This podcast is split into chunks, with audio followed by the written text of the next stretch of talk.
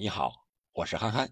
印尼媒体最近披露了东京奥运会羽毛球女双冠军拉哈尤和波利的初步奖金清单，据说目前已经达到了三十五项，约是六十亿的印尼盾，换算成人民币是二百七十一万元，还有各种土地、八套豪宅和黄金。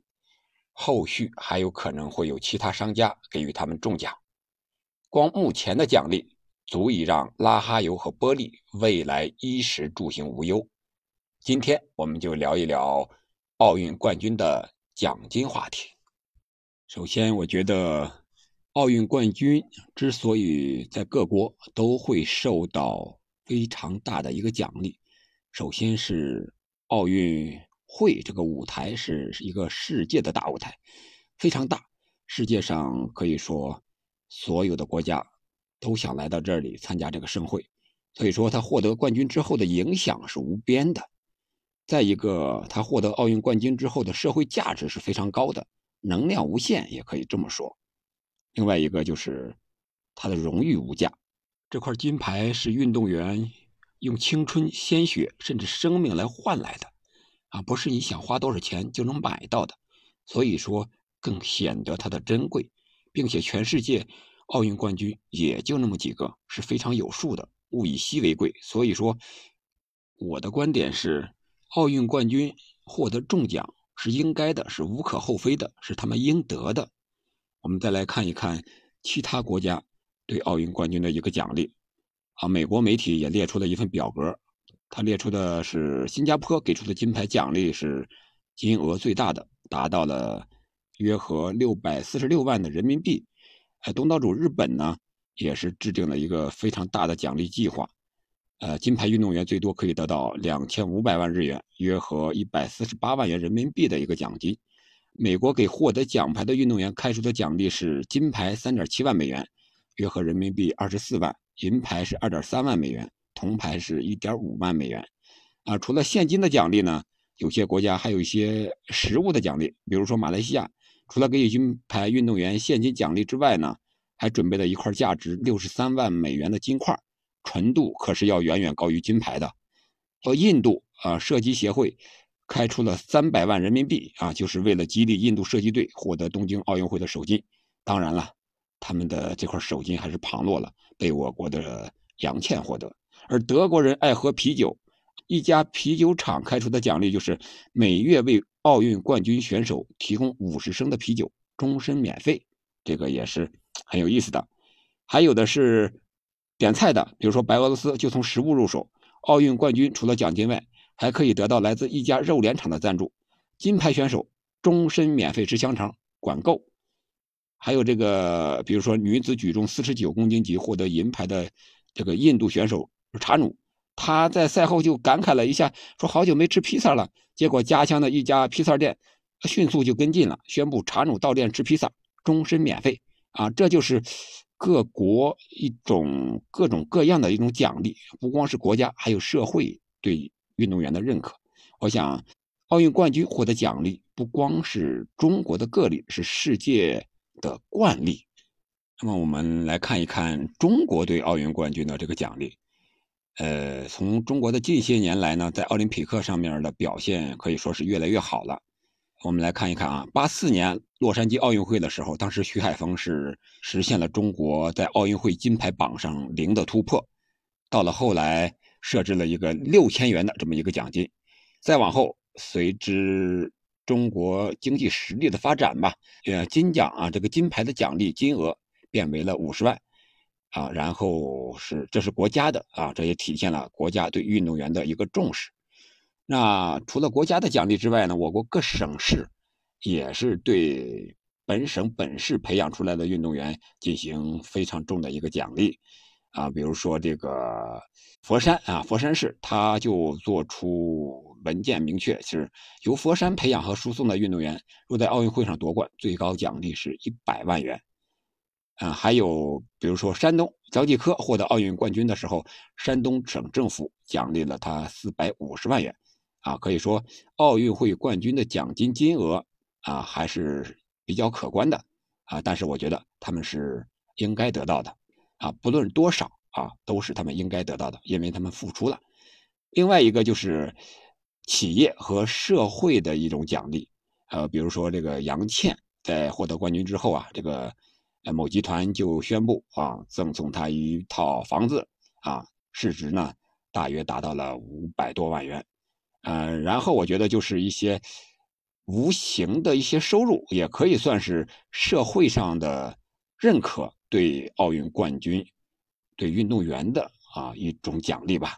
就是取得冠军之后的这样一种广告的代言也好，或者是为企业的代言也好，一些收入，这个就无法计算了，可能有多，有的少一点，这就看个人的一些个热度了，或者说是他的吸金的能力。但是我觉得这也是应该的，呃，这是获得奥运冠军之后得到的一些东西。我重点想说的一点就是，其实他们在获得奥运冠军之前所遭受的种种磨难吧，可以这么说，呃，千锤百炼的磨难是他们应该获得奖金的一个重要的一个原因。啊，为什么呢？我们具体来看一看，一个就是超越极限的训练。每一个运动员都是进行超越极限的训练啊，比如说我们在网上可以看到，奥运冠军游泳运动员张雨霏，她在一个女生啊，在挂着四十二公斤的一个杠铃啊，在那儿练引体向上啊，这个视频可以说已经非常火了。再就是一个举重军神吕小军，据说他的这个这个硬拉的重量已经达到了一吨啊，可见他这种。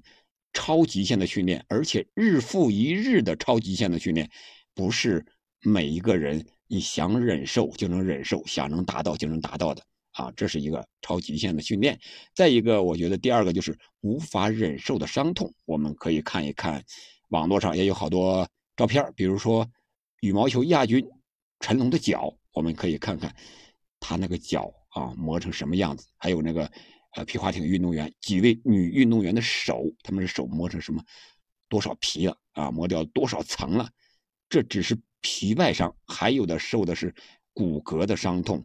比如说跳水运动员眼睛的伤痛，有可能跳水的时候要失明。为什么？因为他们入水的时候要睁着眼入水，才能保证他们落水的时候的水花尽量的少，尽量的小，才能得到高分啊，比如说郭晶晶，她就经常戴着眼镜，为什么？可能他的眼睛就会长期的受到毛病，而且他这种病不会一下子治好，有可能终身难以治愈的毛病。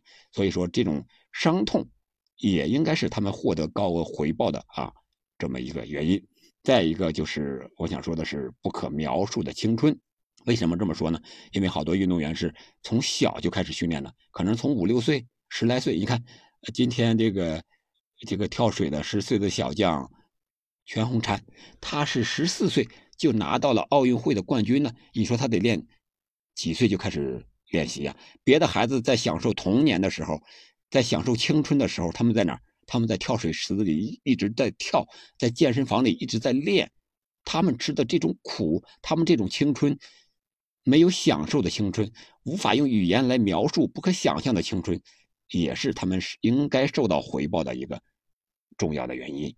再一个就是难以预料的意外吧，我觉得站上奥运冠军领奖台的运动员是非常幸运的，有的选手可能就是因为一点点的意外就难以站到奥运赛场，不光是冠军了，连参加奥运会都不可能。比如说本来成绩很好，临近奥运会的时候突然意外的受伤了，或者说你马上就要起跑了，突然一个。抢跑你就被罚下了，还没能跑呢，你就被罚下了。现在就是都是一枪就罚下了，不给你有纠错的机会，一枪就罚下，啊，这是也是非常可惜的。所以说这种难以预料，就是在赛场上的难以预料，还有在赛场之外的难以预料的事儿呀。比如说我们训练中的时候不小心受伤了以后，可能就是永远失去了你的运动的一个寿命，运动员的生涯。比如说桑兰在比赛的时候。高位的截瘫，这种难以预料的意外，谁去保障？只能靠这种国家呀、社会呀给的一些奖励，给他自个人的一些奖励，来保障他的以后的生活。再一个，我想最后说的一点就是没有保障的未来。呃，可能奥运冠军还好一点，因为站在了奥运冠军的领奖台上，毕竟名气很大，呃，社会都认识了，有很大的这个发展的空间。但是我们可以想一想，那些银牌得主、铜牌得主，甚至没有来到奥运赛场的那些职业运动员们，他们怎么办？他们的未来怎么办？我们考虑过没有？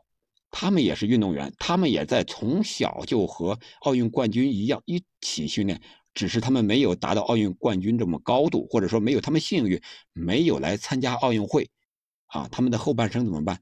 他们退役之后，他们怎么生存，怎么生活？我觉得这个更应该是我们一个关注的一个重点。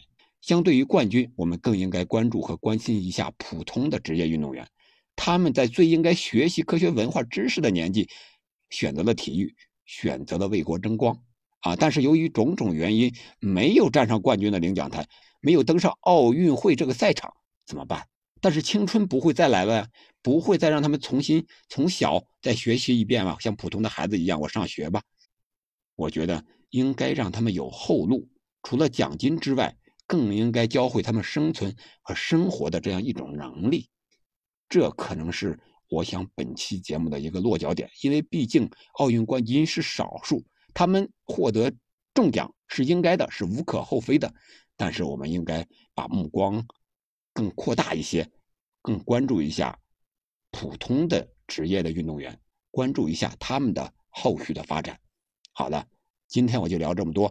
你有什么想说的，可以在评论区留言，我们一起互动交流。再见。